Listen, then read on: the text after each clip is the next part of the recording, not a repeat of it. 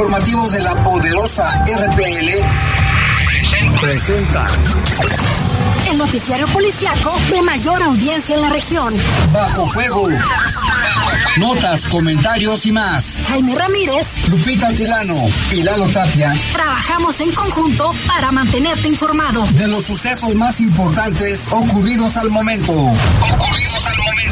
En Bajo Fuego, tu opinión es importante. Comunícate al 477-718-7995 y 96. En Bajo Fuego, esta es la información.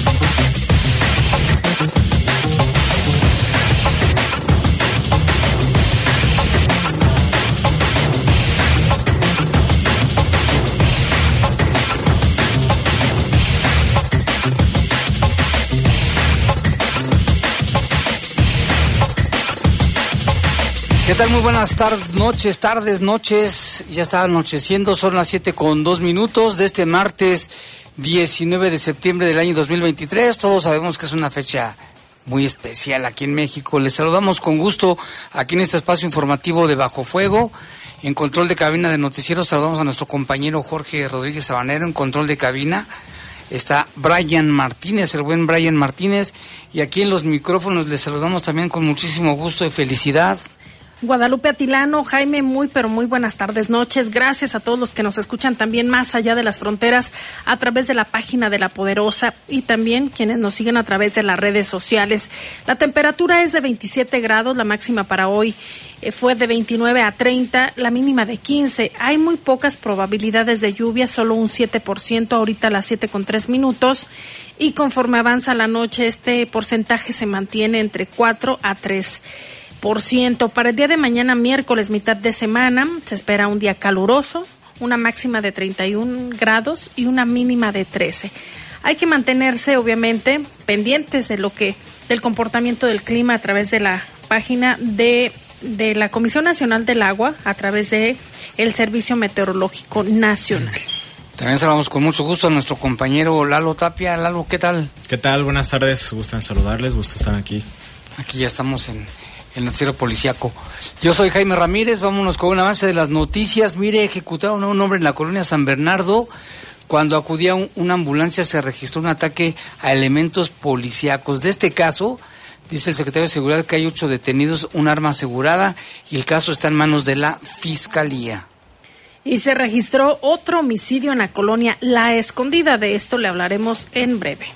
También hubo un asesinato en la colonia El Retiro. Saldo blanco reportan durante el simulacro del día de hoy, el Día de la Protección Civil. Sentenciaron a 75 años de cárcel a un sujeto por la presunta desaparición de dos personas en el municipio de Irapuato.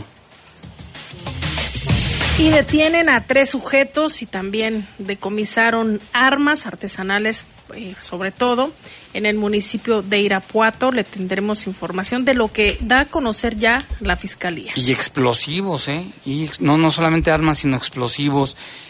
Y pues mire, lamentablemente eh, se dio a conocer a través de redes sociales el caso de que dos personas fueron alcanzadas por un rayo allá en Michoacán, en la playa de Maruata, pero resulta que la mujer, una de las víctimas, era originaria del León.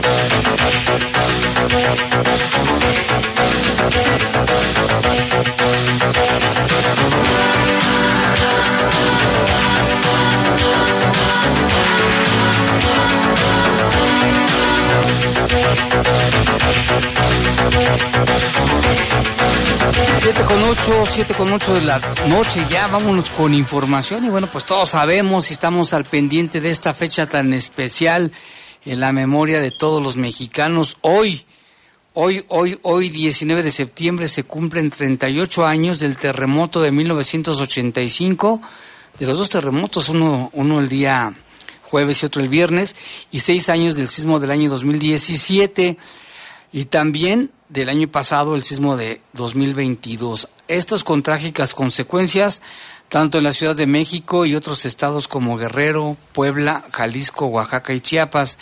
El primero de ellos de magnitud 8.1, recordamos, afectó la zona centro, sur y occidente de la República Mexicana, mientras que el de hace seis años fue de magnitud 7.1, abrió una vieja herida en la capital del país.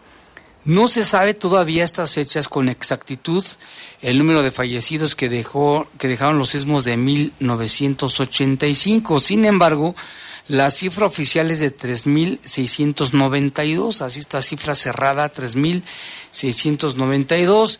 Sin embargo, la Cruz Roja Mexicana había señalado que los muertos superaban los 10.000.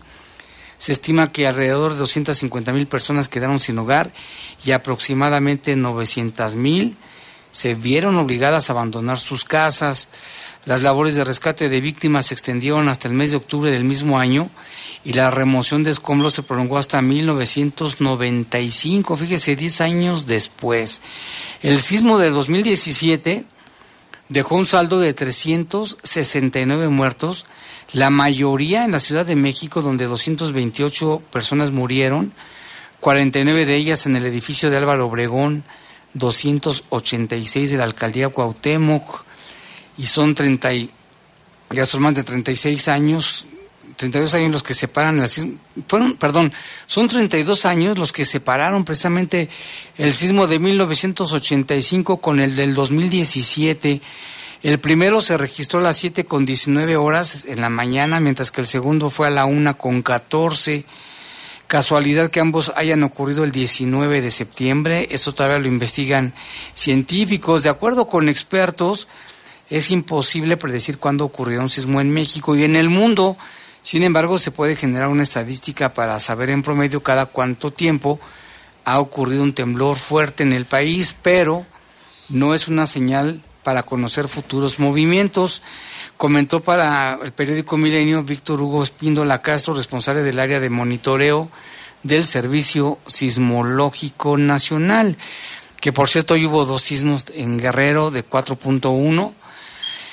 Y bueno, esta persona detalló que revisando los datos históricos del servicio sismológico, en México se han producido un sismo fuerte cada 2.5 años en promedio. Sin embargo, sostuvo que aunque hay un promedio de 2.5 años entre sismos fuertes, esto no siempre es así, pues hay veces que pueden ser con mucho menor o mayor tiempo. En promedio dijo, pero es nada más para tener una idea, por ejemplo, en septiembre del año 2007 ocurrió uno de 8.2, aproximadamente a los 10 días ocurre el de 7.1, este de, de 8.2 fue en Chiapas, y luego en febrero del 2008 ocurrió en Pinotepa Nacional que afectó un poco la Ciudad de México. Tampoco pasaron dos años y medio. Sin embargo, ha habido ciclos llamados de tranquilidad sísmica donde pueden pasar hasta cinco años sin ocurrir sismos mayores de, siete grados. Por ejemplo, el de 1957, donde cayó el, el ángel de la independencia, fue de 7.1 también y el epicentro del sismo del 85 con una réplica un día después, la noche del 20 de septiembre. Este se localizó también en el Océano Pacífico entre Michoacán y Guerrero, cerca de la desembocadura del río Balsas con un foco de 15 kilómetros de profundidad, mientras que el sismo del 2017 tuvo su epicentro en los límites de Puebla y Morelos, a 12 kilómetros al sureste de Azochiapan, Morelos, y a 120 kilómetros de la Ciudad de México sismo que ocurrió 12 días después del que se originó en Chiapas, un movimiento de placas ocasionado por la fractura telúrica a las 23:49 horas. Este ocurrió el 7 de septiembre y tuvo una magnitud de 8.2 con epicentro en el Golfo de Tehuantepec, a 137 kilómetros al suroeste de Pijijijapan, Chiapas, y a 69 kilómetros de profundidad. Entre más profundo sea el sismo es menos peligroso. El sismo afectó también Oaxaca, se percibió en el centro y sureste de México, así como en Guatemala, El Salvador, Honduras y Belice. Pero hay más de esta, de esta información, Lupita. Cuando ocurrió el sismo de 1985, México no contaba con protocolos de seguridad para emergencias, ni simulacros, ni leyes o reglamentos de protección civil. Tras la experiencia de esta tragedia, se creó el Sistema Nacional de Protección Civil, aunque un año después. Surgieron organizaciones civiles como los Topos, un grupo de rescatistas que en 1985 eran ciudadanos improvisados, que con el tiempo se especializaron y hoy en día son expertos, reconocidos a nivel internacional. Incluso colaboran en el rescate de personas en otros países. Nació el Centro Nacional de Prevención de Desastres, CENAPRED por sus siglas, con el apoyo del Gobierno de Japón y la Universidad Nacional Autónoma de México, UNAM. México estableció un Sistema Nacional de Protección Civil el 20 de septiembre de 1988.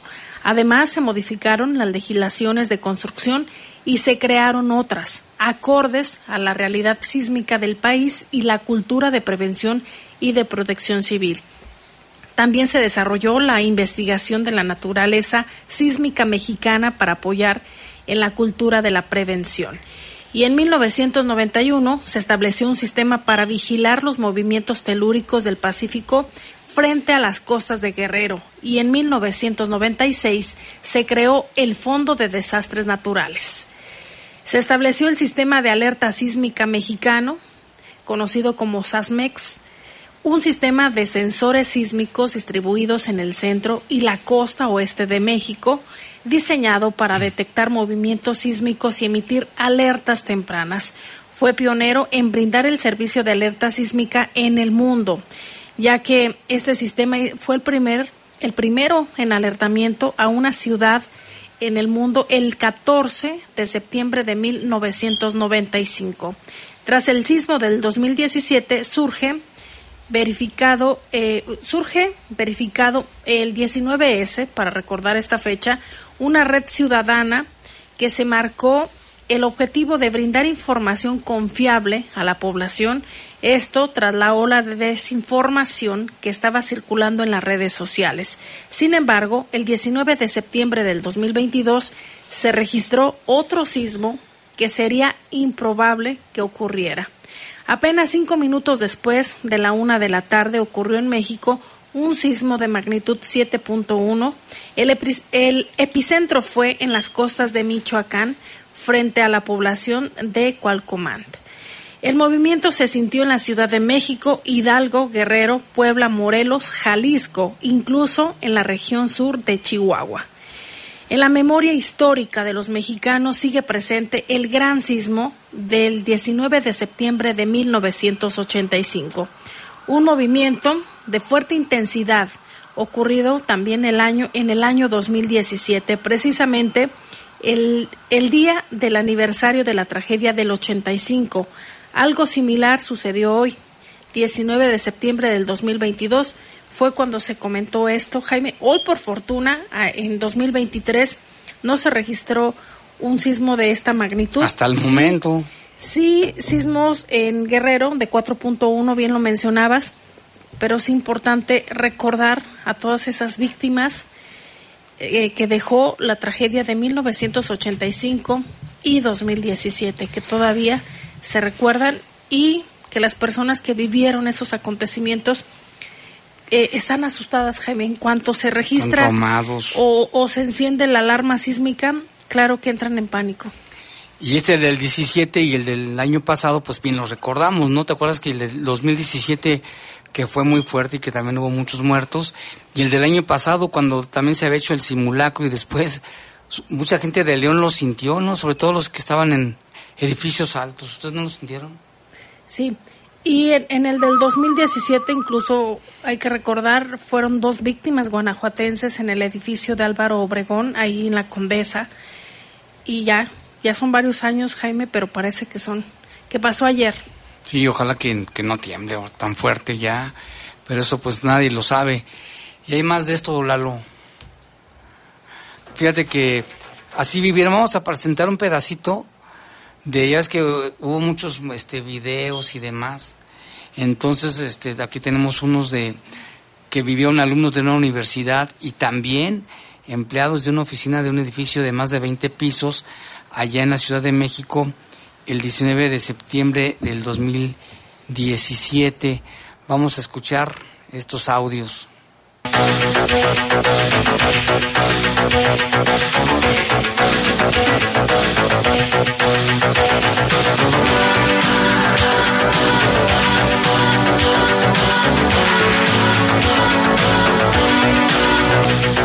7 con 24 ya, ya oscureció ahora sí, estamos a oscuras, ya es de noche, vámonos con la información también. Regresando a León, aquí a nuestra ciudad, aquí en el municipio participaron más de 100 mil personas en este segundo simulacro nacional 2023. Se realizaron acciones en 289 centros de trabajo y fueron evacuadas más de 100 mil personas. El simulacro se realizó en centros de trabajo, oficinas, espacios públicos, principalmente en instituciones de gobierno, guarderías, centros educativos, hospitales, restaurantes y también cadenas comerciales. Todos ellos fueron supervisados por más de 300 personas de la Secretaría de Seguridad Ciudadana, específicamente personal de protección civil, bomberos, policía, policía vial y el Centro de Cómputo y Comando, conocido mejor como el C4. El director de Protección Civil, Crescencio Sánchez Abundis, perdón, destacó la participación ciudadana en esta edición que, dijo, superó en más del doble la del primer simulacro realizado este año en, el mes de abril. Vamos a escuchar lo que dijo Crescencio Sánchez a los representantes de los medios de comunicación. Quiero decirles que es mucho, muy notorio la evolución que hemos tenido en nuestra ciudad. El año pasado documentamos no más de 120 simulacros en toda la ciudad y hoy, hoy estamos registrando 289 inmuebles en nuestro municipio. Entonces, eso denota bastante la participación, el involucramiento que tienen las instituciones, los organismos públicos, privados, los centros de trabajo por supuesto, agradecemos muchísimo la intención de todos los dueños, gerentes o responsables de estos inmuebles que nos permiten hacer de esto una cultura en materia de seguridad. Director, el año pasado hubo un incidente, un percance. De sí, bueno, primero recordemos que nuestra vulnerabilidad es, baja y la probabilidad de que ocurra aún y cuando es baja y los daños también pues no hemos registrado mayor intensidad. Sin embargo, sí vale la pena que estemos preparados y que abonemos a la prevención como una herramienta o una metodología de trabajo que podemos hacer de, forma natural. Los inmuebles que tenemos identificados, sobre todo la zona centro, pues somos, sabemos que son viviendas que nosotros les llamamos ruinosas, ¿verdad? Y que son altamente vulnerables, pero bueno, al final de cuentas forman parte de nuestro patrimonio en, en el municipio. Por tal motivo, pues seguimos invitando a la ciudadanía que participe. Sabemos que ahora los las instrucciones o bien los permisos para construcción se dan con parámetros diferentes a como se hacían hace unas décadas. Entonces, qué bueno que vayamos abonando a las mejores construcciones y obviamente a la resiliencia que buscamos para nuestra sociedad. Eh, ¿Qué porcentaje son de educación? Eh, bueno, recuérdense que el evento apenas lo acabamos, lo acabamos de desarrollar hace unos minutos, entonces nos vamos a dar la tarea de hacer esos filtros que nos permitan saber qué instituciones están participando, qué organismos, cuántas personas, brigadistas y demás entonces, en un par de horas estaríamos en posibilidades de informarles. Eh, yo creo que ahora hay una gran participación de los sectores públicos, es lo que podríamos destacar. Llevamos ocho semanas trabajando con las instituciones públicas en, capacitaciones, en estar al pendiente para hacer revisiones a estos centros de trabajo y yo creo que podemos destacar una mayor participación en los establecimientos públicos. ¿Los tiempos de evacuación se han mejorado? Bueno, ustedes ya pudieron ver en este ejercicio, la verdad es de que ya se deja ver orden, se deja ver que hay seriedad en la participación y en el ejercicio. Entonces esto da muestra de que vamos por buen camino para ir mejorando estos tiempos de respuesta y la actuación de la gente en caso de emergencia. Recuérdense que desde hace unos años, desde hace unos años, el, futuro de nuestra ciudad es la redensificación y la verticalidad. La redensificación es decir, ocupar todos esos espacios que están dentro de la mancha urbana, que ya tienen servicios sanitarios, que tienen agua, luz, drenaje, servicios de, de internet y demás, pero que a la vez es necesario empezar a ocuparlos. Entonces, eh, la redensificación consiste en esa parte de ocupar todos los espacios que están desocupados eh, dentro de la mancha urbana. Y el otro factor importante es la verticalidad. cada vez más vemos eh, viviendas, bueno, viviendas y negocios o, construcciones verticales. Y en ese sentido, les comentarles que estamos trabajando en mesas de, análisis, de discusión con, el Implan, con Desarrollo Urbano, con el mismo IMUBI, para determinar cuáles características adicionales tendríamos que estar implementando en viviendas, sobre todo tomando como característica principal todo lo que sea mayor a cuatro niveles de construcción. Ahí tendremos que tener especificaciones eh, mayores en temas de seguridad. Oiga, por ejemplo, en casos como el de las arboledas, que ya son colonias pues muy, muy viejas. Bueno, eh, este es un tema ya un poco anterior. Recordemos que ya son varios años en los que hemos estado insistiendo y notificando a los propietarios de que sus viviendas constituyen un riesgo. Sin embargo, el riesgo no ha sido determinado inminente. Es decir, si en el momento en el que determinemos que se tiene que salir eh, los habitantes o quienes están en esas casas, lo haremos con las formalidades que el caso requieran. Sin embargo, sí requieren mantenimiento, reparación y sobre todo darle, darle mayor certeza a esas viviendas. Entonces, eh, se tienen opciones a través del IMUBI para que ellos se acerquen y puedan adquirir o, tener acceso a algunos de los créditos que les han estado ofreciendo. Pero en fin, es un tema que la Dirección de Gobierno, en coordinación con Desarrollo Urbano y Protección Civil, hemos estado trabajando junto con la gente en esa, en esa zona de la ciudad para atendamos ese riesgo. Y de Lindavista también. Bueno, estábamos comentando de los sismos, lamentablemente la situación que se vivió y mucha gente quedó traumatizada. Y aquí nos pregunta Gustavo Méndez, dice, del gigante ya no mencionaron nada, o sí, de los crujidos del año pasado. Sí, inclusive fuimos nosotros allá a checar el área y pla- platicamos con los habitantes de la zona y después de que se hicieron estudios ya especializados, se, se nos dijo que se debió acomodamientos de unas placas que están en la zona del municipio de San Felipe, pero que llegaban hasta acá. Y sí, la gente con la que platicamos esa vez nos, des- nos decían que escuchaban un cierto, ¿cómo se dice? Un ruidos pues debajo de la tierra. Y ya, ya afortunadamente ya no ha vuelto a suceder esto y esperemos que, que no sea así. Y, hablando de este mismo tema, la Secretaría de Seguridad de León reconoce también la cultura mostrada por empresarios, comerciantes, líderes educativos y ciudadanos en general para fortalecer los mecanismos de protección ante emergencias.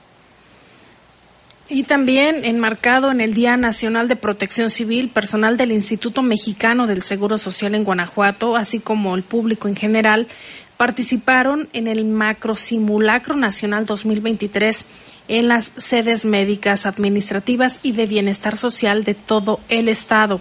Buscamos determinar la capacidad de respuesta por parte de las unidades internas de protección civil a través de las diferentes brigadas ante una emergencia en todas nuestras instalaciones, comentó el doctor Marco Antonio Hernández Carrillo, delegado del Instituto Mexicano del Seguro Social en Guanajuato.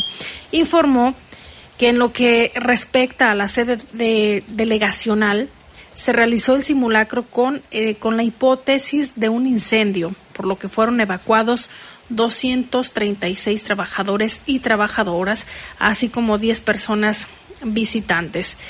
Participaron las brigadas de combate de incendios, fluidos y energéticos, evacuación, búsqueda y rescate, seguridad, primeros auxilios y de la comunicación. Además de contar con el apoyo de la Secretaría de la Defensa Nacional, Protección Federal y Policía Municipal de León.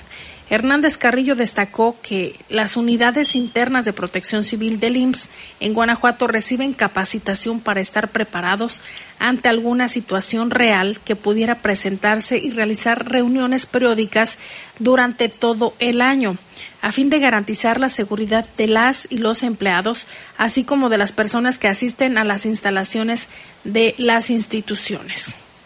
Y comentabas, Lupita, tú estuviste cuando hubo réplicas, ¿no? Fuiste a cubrir los sismos del 17. Sí, el, este sismo para mí, obviamente yo no estoy en el del 85, pero sí en el del 2017, en esta cobertura que hicimos. Muy, muy triste. La mayor parte, obviamente, aunque hicimos varios recorridos en diferentes puntos, como es donde estaba el colegio Repsamen, pero la mayor parte nos concentramos en el edificio de Álvaro Obregón, donde estaban los guanajuatenses fallecidos. Miles de historias, algunas personas que decían es que por qué le tocó a él si yo era más mala persona o por qué si era buena persona, o sea, muchas, muchas historias.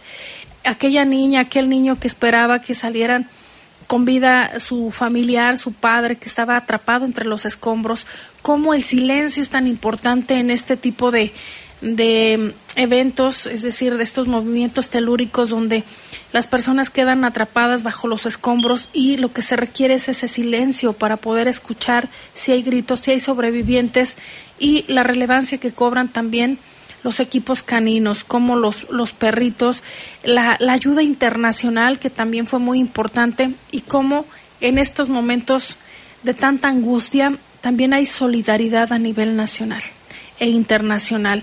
El cómo un kilo de frijol, de azúcar, Ah, un atún, o sea, le puede servir a una persona que se encuentra en ese tipo de situaciones y sí, se recuerda y parece que fue ayer.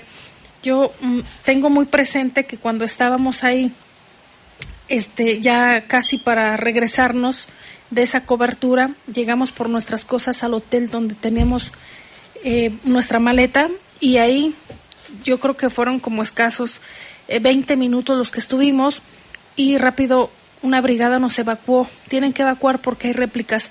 Como personas que se estaban bañando salieron en toalla, como personas eh, entraron en crisis nerviosa debido a la situación que, acontecía y como eh, también eh, Jaime y Lalo destacar la participación y la capacitación que se tienen también en los hoteles eh, para actuar de la manera más rápida sin que resulte alguna persona pues lesionada en este sentido cuando había alguien en, en una, una eh, problemática, es decir, que entrara en crisis, rápido había quien la atendiera. Entonces, creo que sí es importante que cobremos conciencia, aunque aquí en Guanajuato no es una, zos- una zona sísmica, pero sí pueden ocurrir algún tipo de, de siniestro, un incendio mayor, no sé, eh, X situación, incluso, por ejemplo, algún desastre natural derivado de lluvias y demás. Entonces, ¿cómo nos tomamos en serio como ciudadanos el que haya este tipo de, de simulacros eh, para, no, no simplemente para medir un tiempo de respuesta y que quedes obviamente bien con una autoridad que te va a supervisar, sino que realmente a conciencia se capaciten todas esas brigadas internas de protección civil. Sí, bien importante. Y es que en cada sismo fuerte o terremoto fuerte hay muchísimas réplicas. En, por lo general hay una segunda muy fuerte y otras ya de menor intensidad. Lalo, tú también estuviste por allá. Platícanos cómo fue tu Sí. experiencia.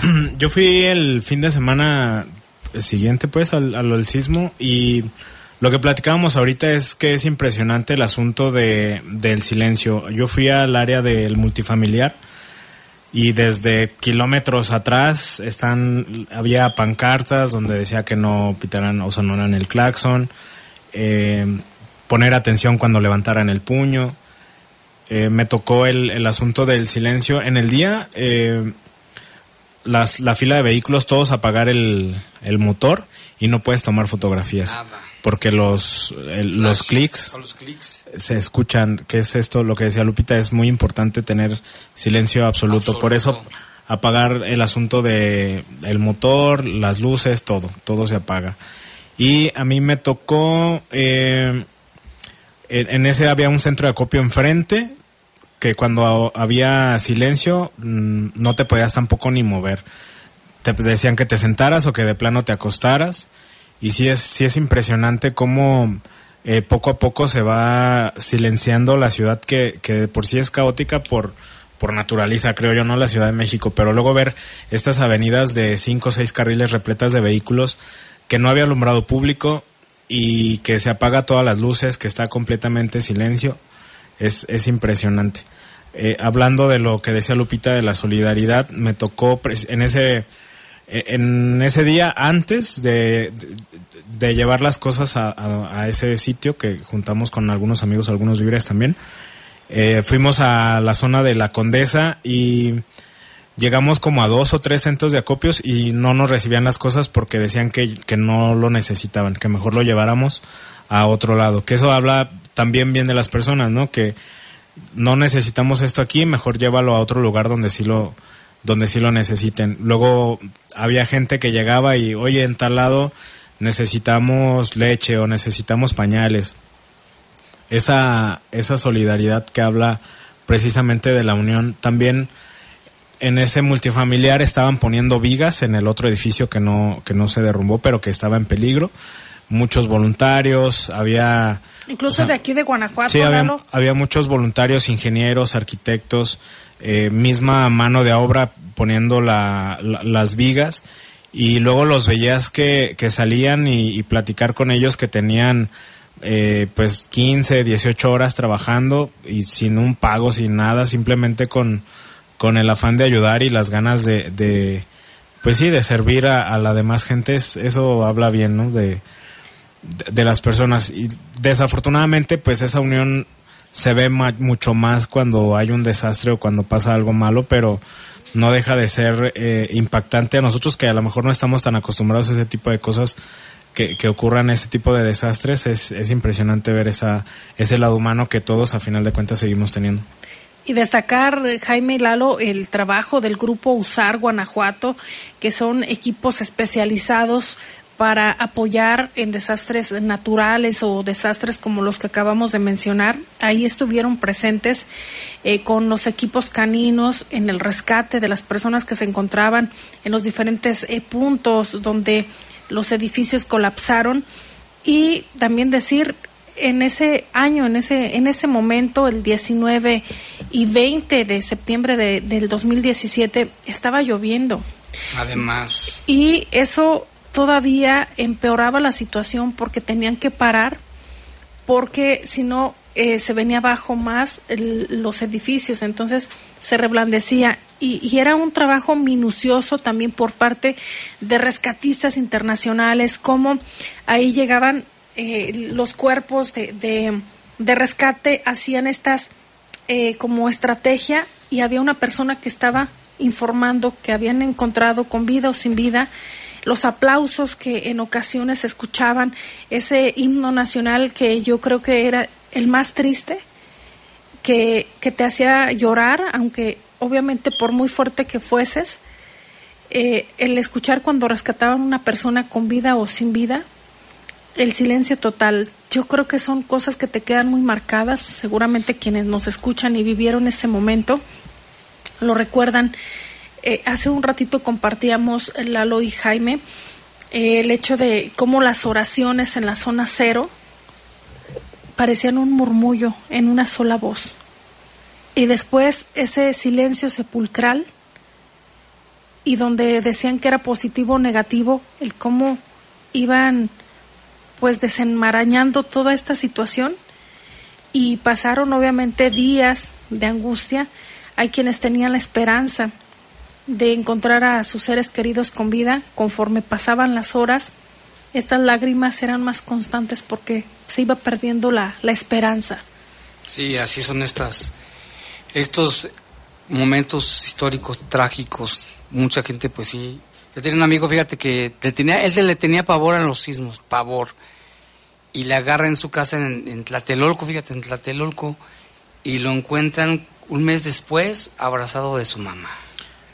Imagínate, los- esa es una de tantas y miles de escenas que seguramente se vivieron en estos tres, estos tres sismos fuertes, ¿no? El del 85, 17 y el del año pasado. Fíjate, de una de las imágenes que fue icónicas que eh, me la acaba de pasar mi hermano, saludos, es del soldado Martín Moctezuma, eh, que estaba llorando después de que rescató a varias personas de Ah, sí, lo después del terremoto. ¿Te acuerdas que estaba llorando? Que a final de cuentas el ejército siempre son los primeros que brincan, ¿no? Como comúnmente lo podemos decir, Sí, siempre los son los primeros salen. en estar ahí. La mayoría del ejército es son buenos, pues, la Claro. mayoría. Y también, bueno, llamó la atención y se hizo viral, ¿te acuerdas el caso de una señora que a su hijita la, la quería tranquilizar con puras majaderías? Le decía, ya cállate, porque si no te rompo tu quién sabe Sí. qué, y te voy a matar, le decía la niñita. Pero eh, yo creo que era la desesperación, el estrés, eh, la impotencia, porque sí fue un, un sismo muy, muy fuerte. Vámonos a una pausa y volvemos con más.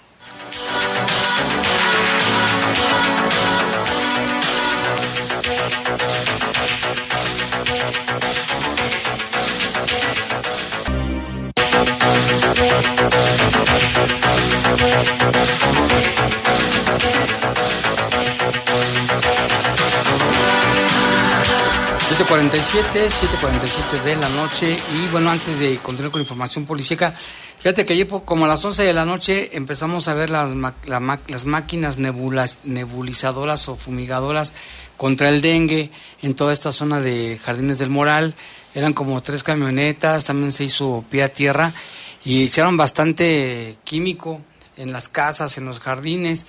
Y hoy nos enteramos de que se detectó un caso de dengue en la, eh, aquí en, una calle de aquí de Jardines del Moral, no voy a decir cuál es, pero se trata de una persona que fue a Cuernavaca y regresó ya este, con, la, con la enfermedad. Por ello se hizo esta, esta, es- llegaron brigadas muy temprano también aquí a esta zona y se hace el- el- la recomendación a las personas que aquí viven, pues que las, las cuáles son las de tapa, voltea, que no Es que se- lava, tapa, voltea y tira. esa. Así es de que, y que dejen entrar a las casas para que hagan lo que tengan que hacer las brigadas. Hoy fue un día muy intenso. Este, no hay, no hay de qué preocuparse, está, todo está bajo control, la persona está, está atendida y bueno, pues vamos nada más a estar al pendiente y eso sí, a seguir las recomendaciones que no son difíciles y ya las sabemos. Lupita. Efectivamente, y también si las brigadas de, de la Secretaría de Salud del Estado de Guanajuato le solicitan eh, realizar pues algún muestreo, es decir, hacen como una aspiración de estos mosquitos, luego para analizarlos y también colocan ovitrampas que, Ovitrampas se ajá, llaman. que son como un vaso, haga de cuenta, como un, un- que tiene una tela y es donde se colocan o los mosquitos colocan ahí sus huevecillos. Es importante, obviamente, que, que estén en comunicación con la Secretaría de Salud y quien les solicite tiene que estar bien identificado. totalmente identificado. Ajá, porque de acuerdo a los datos que se proporcionan, Jaime, son alrededor ya de 105 casos En el estado a de nivel, Guanajuato. a nivel estatal de casos detectados de dengue. Hay que cuidarnos, por supuesto, y seguir atentos las recomendaciones de la Secretaría de Salud del Estado de Guanajuato. Usted puede consultar eh, también a través de la jurisdicción sanitaria número 7 para que vea cuáles son estas recomendaciones y cuáles son los signos y síntomas en caso de presentarse alguna picadura de mosquito y que ya usted comience a sentir fiebre, dolor de huesos, Cansancio, dolor Ajá. de, de párpados. Ajá, como si tuviera usted gripe, haga de cuenta que es Pero como- muy ajá. fuerte. Y esto puede confundirse con alguna otra enfermedad, pero sí es importante que acuda porque ahí le van a hacer también pues la muestra para ver si si es dengue o no. Y vámonos ahora con temas policíacos.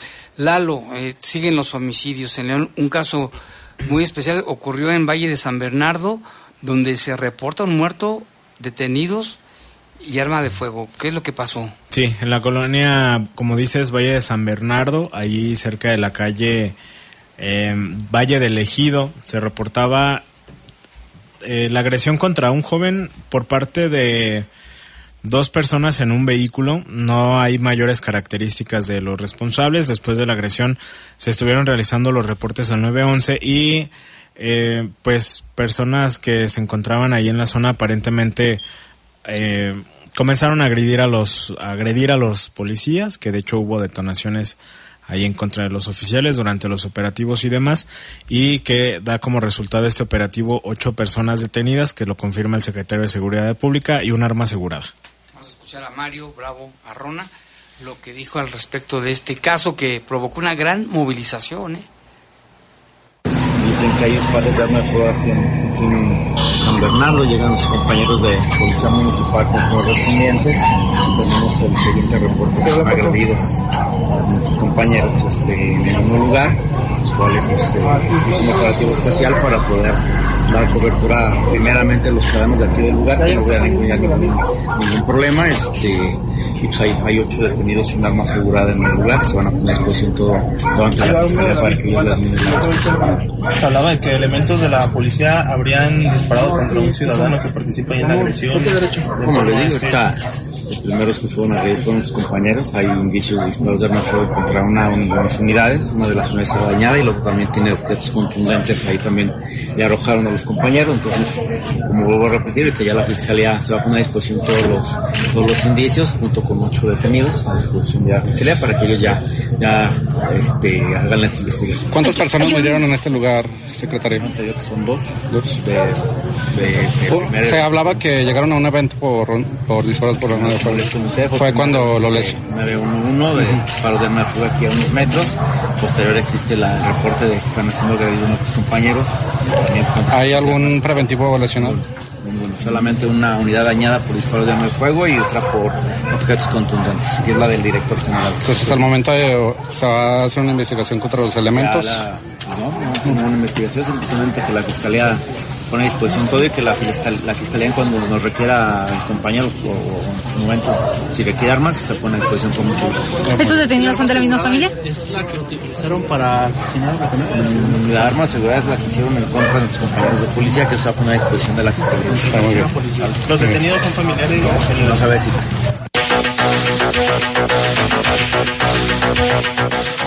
el secretario en torno a este caso. Entonces, los operativos dan como resultado ocho personas detenidas, un arma de fuego corta asegurada y pues daños a las unidades, a un- una patrulla con disparos de arma de fuego y otra por objetos contundentes. Los detenidos quedaron a disposición por homicidio en grado de tentativa y daños al municipio. No hay ningún elemento lesionado mucho menos fallecido, únicamente pues se da el, el asesinato de este de este hombre que no está identificado todavía Y de los presuntos y de responsables. los presuntos responsables pues Hablan eh, también es oficialmente que era una- un caso familiar, digo, una riña familiar, habrá que estar también al pendiente de ello. sí, pero eh, pues nada más se habla de un vehículo, Jaime, de los responsables. Pues habría que esperar, ¿no? Lo que diga la fiscalía en torno al caso, que son los que se encargan eh, finalmente de hacer todas las investigaciones ahí en el lugar de los hechos. Y los otros casos, Lalo, Pues bastante movilización esta tarde y todo lo que pasó ayer en la noche. Seis, ayer fueron seis. Seis en total. En esta tarde en la colonia La Escondida también fue asesinado un joven de aproximadamente 25 años. Esto en la calle Indonesia, casi esquina con Del Carmen. Dos hombres en una motocicleta, que es la mecánica más común, que ya lo hemos mencionado en pues prácticamente todos los días. Son los que disparan en su contra, ahí se confirma su fallecimiento, no hay personas detenidas y también está bajo investigación el motivo de la agresión.